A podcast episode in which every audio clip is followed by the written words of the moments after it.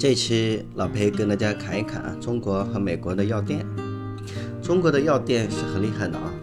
大街小巷上哎到处可见，招牌琳琅满目啊，让人一目了然。有时候一条街上有很多药店，这是很常见的。但是如果你去美国旅游的话，你会发现美国哎药店好像不太多啊，找不到药店是吧？难道美国的药店都开在医院里吗？呃，其实这刚好是相反的，美国的医院里面几乎都没有药店。那么药店在哪里呢？其实一般的美国的药店啊，都不是一个专门的一个独立的门面，基本上这些药店都是在一些美国的大型超市里面是比较多的，像沃尔玛呀、Target 啊、Costco 啊，一般都是这些大型连锁超市里面啊都有药店，或者是。超市里面有一个专门卖药的区域，而且美国它的药店还蛮人性化的啊。虽然它不见得有自己独立的门面，但是几乎只要是卖药的地方，几乎都有药师。你只要在药品区域啊站在那里看，一般都会有那个药剂师会过来问啊，可能 help you 啊。美国的商场服务员啊，药店的药剂师啊，这些人呢，不像中国的。服务员哈，中国的服务员一般都会死缠烂打，是一直跟着你要让你买东西，非常讨厌。美国的服务员虽然他也很想卖东西给你，但是他一般都不会死缠烂打，一般他会说，If you need anything, please let me know。嗯，就是说，呃，如果你想要什么东西的话，请告诉我啊，然后他就走开了。如果你真需要他的话，你就叫他就好了，然后他会很热心的跟你介绍。除了在沃尔玛呀、Target 啊、Costco 这种商场里面的药店，或者是卖药的区域之外啊，呃，在街上也会经常看到像呃 CVS 啊、Pharmacy 啊、Walgreen Pharmacy 啊，像这种叫便利店啊，这些便利店经常也卖药啊。还有一种美国的药店存在形式啊，这个跟中国很不一样。就是美国的加油站啊，大多数的美国的加油站里面都有一个便利店，呃，而且这个便利店啊，基本上都是二十四小时营业的。常常在那个便利店里面，他们也会卖药。跟中国一样，美国的药店有处方药和非处方药的区别啊。非处方药就是标志着 OTC 的这个呃这个标志，像什么治疗头痛啊、胃痛啊、腰痛啊、咳嗽啊。这些属于经常常见的疾病嘛，叫非处方药。非处方药啊，跟中国一样，非处方药在所有的药店里面可以随便买，明码标价。但是处方药啊，就就不容易买了。因为处方药美国是管的非常的严的，如果没有职业医生的处方，嗯，随便到哪都买不到药啊。这跟中国特别不一样啊。中国的药店其实它管理比较松散嘛。呃，你会发现，呃，经常你去药店里面也能拿得到处方药，呃，你想要什么他都会给你。其实中国的药店老板啊，他其实会后来想办法到医生朋友那里去开几张处方，然后补上处方就好了。但是这种情况在美国啊是会被严厉处罚的啊，在美国是绝对绝对不可能的事情。购买处方药必须要医生开的处方。当然了，必须是美国的医生啊，有美国的执业医师资格证，才能够在美国的药房里买得到处方药。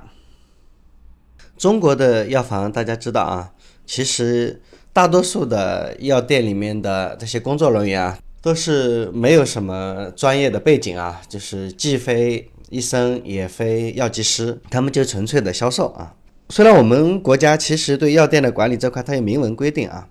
就正规的药店里面，一般都必须要有一位，呃，驻店的药师，但是几乎没有药店能做得到，因为中国的职业药师啊，那个太少了，大多数的职业药师都是身兼数职啊。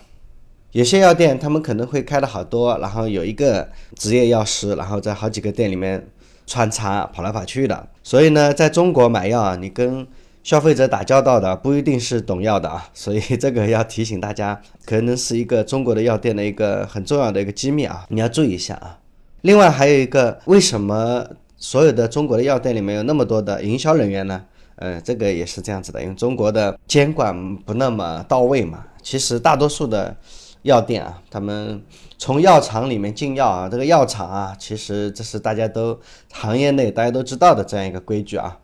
明面上是由企业药企啊，把这个药通过这个进货渠道啊卖给了药房，但实际上呢，呃，所有的药企啊几乎都在干这个事儿，就是跟所有的药店的店里面啊，就是跟里面的业务员嘛，就是里面还有明的暗的很多提成的方法啊，就是药厂的营销人员，甚至于直接给。呃，这个药店里面的营销人员直接给他塞好处啊，根据你的销售量，多买多多卖多得，不是多买多得啊。所以呢，很多销售人员嘛，他也不是什么很有职业道德，他不太会顾及消费者的利益，常常把那个提成高的药啊，就是推荐给顾客嘛。所以一般的药店里面啊，你千万不要真的太相信那些药店的营销人员啊，他们又不懂医。也不懂药，常常他们就是利益驱动嘛，谁家给的提成高，他就向消费者推荐什么药。如果你认真观察一下，你会发现啊，大多数实惠的大厂的好药，一般都不会给药店的工作人员太多的提成嘛，所以这些药常常都是放在犄角旮旯里啊，找都找不着。而那些贵的药啊，而且都是小厂的那些贵的药。常常都是在非常显著的地方啊，很显眼，提成越高，呃，常常摆的位置最好是吧？而且那个价格又贵，而物美价廉的药常常会放在不容易找到的地方啊。最后再提醒一下老裴的听众朋友，千万记得啊，其实所有的药店里面啊，有一个东西是最容易被忽视的，就是计生用品，就是计划生育用的那些东西。这个计生用品啊，中国是非常混乱的哈，而且大多数的药店哈，那些不法的商家常常会把计生用品和非处方药混在一块儿，放在非常显眼的地方啊，吸引你的眼球。因为计生用品啊，利润非常高啊，而且实际上，计生用品其实大多数都没有什么特别高的技术含量，只要是正规厂家的东西啊，几毛钱的东西和几十块的东西啊，质量上其实没有什么区别的。最典型的像什么受孕试纸啊、验孕的这种试纸啊，可能有的才买几毛钱，有的要买十几块。但是实际上这些验孕的试纸啊，其实是功能上是大同小异，几乎没有什么区别。还有一个就是刚才说到了啊，中国的药店里面啊，常常你很轻松的就能买到处方药。你在咨询的时候啊，他会问你啊，你以前吃过什么呀？啊，你以前用过吗？呃，如果你说，哎，这个药我以前用过，药店就会毫不犹豫的把那个处方药卖给你。呃，千万不要以为药店可以卖处方药啊，随随便便卖处方药啊，这卖处方药那当然不行了。实际上他们都有自己的路子嘛，就是让自己的做职业医生的朋友啊，随便找几个能够当医生的朋友啊，补上这个处方。中国的工商啊、药监呐这些官员啊，就基本上就可以蒙混过关了啊。因为中国的官员其实也不认真去检查的嘛。另外，中国的药店现在不是已经开放了所谓的叫坐堂医生这样的一个制度嘛？这坐堂医生啊，跟药店联合起来，那坑蒙拐骗那才厉害了。自从我们中国开放了坐堂医生的限制之后啊，这个药店又开始有了新的赚钱的。法门啊，他们的套路很简单嘛，就前面看病，后面挂号，看病后有针对性的卖药，啊，基本上就是他们盈利的基本的套路。而且这些坐堂医生啊，基本上卖的都是一些所谓的专利药品啊，你要记得这些包装很奇特，上面写的很多包治百病的那些药品啊，你千万要小心小心再小心啊，这些专专利药品大多数都不见得有什么。正规的生产许可证啊，老裴把中国的药店说的那么不堪，嗯，也许我的很多听众啊，他是做药的，然后他会骂我，不过这没办法，这确实是，呃，很多，因为老裴是业内人士嘛啊，知道一点点里面的内幕，只随便说说，我也不是瞎猜的啊，都是我的朋友告诉我的。跟中国的药店不同的地方，中国的药房其实它只是以推销为主，是吧？嗯，它是想办法让药店的店员把这个药卖给你来盈利嘛啊。其实美国的这样的一个后商业化的国家啊，他们的药店啊，其实他们的销售的方法啊，比其实比中国的他们的营销的模式啊，呃，可能会更加人性化一些，服务做得更好一些。比如说，呃，美国有一个非常著名的叫 Walgreen Pharmacy 啊，就是沃尔格林这家药店哈，在美国好像应该是最多的吧。这家药店哈，除了管理比较规范之外啊，他们确实有他们自己独到之处。比如说，他们有一个叫 Well Transition 程序，它主要是干嘛呢？就是专注于患者刚出院时的护理，帮助患者啊记录他的健康指标。度量健康的数据，确保患者在出院之前就能够得到必需的药品，而且为出院回到家中做足准备。而且根据调研啊，美国人喜欢调研，呃，他们做什么事情都要做一个调研，说明他们这个服务的可靠性，是吧？这个调研告诉大家啊，这个叫 “Where Transition 的程序，在全国、全美十几个社区中啊，成功的实施，而且。减少了百分之四十七的患者再次住院。看人家沃格林，他们赚钱的方式是啊，就是把服务做得更好，是吧？帮助准备出院的病人如何买药啊，如何做护理啊。而且实际上他们是在为顾客做健康管理嘛。沃尔格林药房的老板说，其实他们是通过对患者出院后这一阶段的护理啊，可以研究啊药物依从性的缺口。他们甚至还在研究对一些罕见病的护理还有没有更好的方法。所以，沃尔格林呃实际上是在设计和制定新的策略，来培养药剂师的专业能力。他们还在努力的让药剂师啊在消费者身上花更多的服务时间。你看人家是不是赚钱有道啊？他的服务对消费者而言是消费者很愿意的，而不是简单的推销，对吗？美国还有一个药房也很有名，叫 Sobeys 啊。这家药房啊，他们的特点是比较专业和贴心。为了让顾客得到他们最需要的、最精确的药物，Sobeys 专注个性化呃制药的配置和服务咨询。他们做了一个别出心裁的所谓的药包计划啊，呃，他们是结合移动端的一个技术支持。所谓的药包计划，就是它可以提供呃给消费者啊，给患者提供提示添加药品，特别是为那些长期用药的患者啊，提供智能化的管理模块，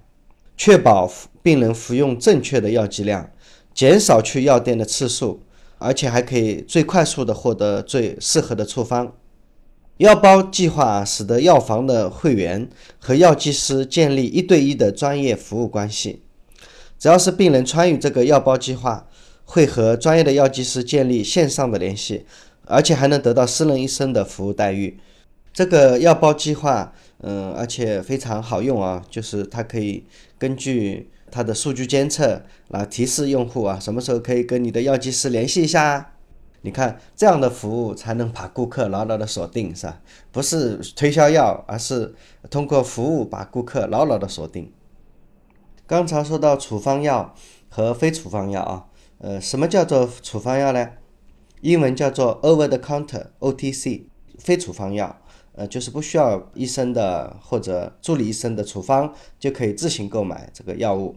一般都是感冒啊、咳嗽啊、止痛啊、消炎呐，像这种类型的药啊。处方药 RX 就是必须得凭借呃执业医师的处方才可以买药。而且医生开的那个处方必须要有医生的签字，开药的地方就是那个诊所的详细的信息、医生的编号，他才能够买得到处方药。因为在美国，其实买药啊是蛮贵的啊。美国如果你看病没有保险是很贵的，买药如果没有保险，可能更贵啊。就算你有保险啊，不是所有的药都在保险范围内。所以，如果你在美国啊，如果你要在药房买药的时候啊，最好能够先估个价，因为不同的厂家、不同的药房价格都完全不一样啊，有时候相差很大的。如果你有保险卡，可以在买药的时候出示一下这个保险卡，然后让他查询一下你这个药是否在保险范围内。如果没有保险啊，你干脆直接跟，不要难难为情啊，直接跟那个药房的。药剂师说你要最便宜的那种，人家会马上就明白，马上就给你拿最便宜的药给你。另外还有一个很特别的地方是，美国的药厂啊，经常会搞一些促销活动。你要买什么药，到网上可以查一下有没有折扣。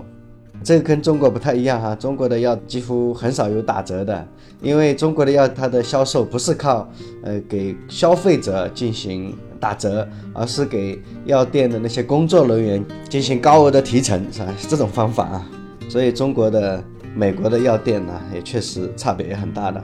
刚才说了，在美国药是很贵的，当然如果你有保险呢，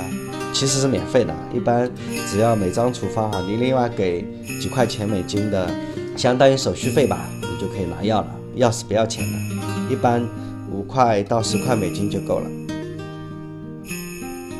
好吧，这是今天老裴跟大家有一搭没一搭的聊了一下中国的药店和美国的药店的区别啊。好，今天就聊到这里吧，谢谢。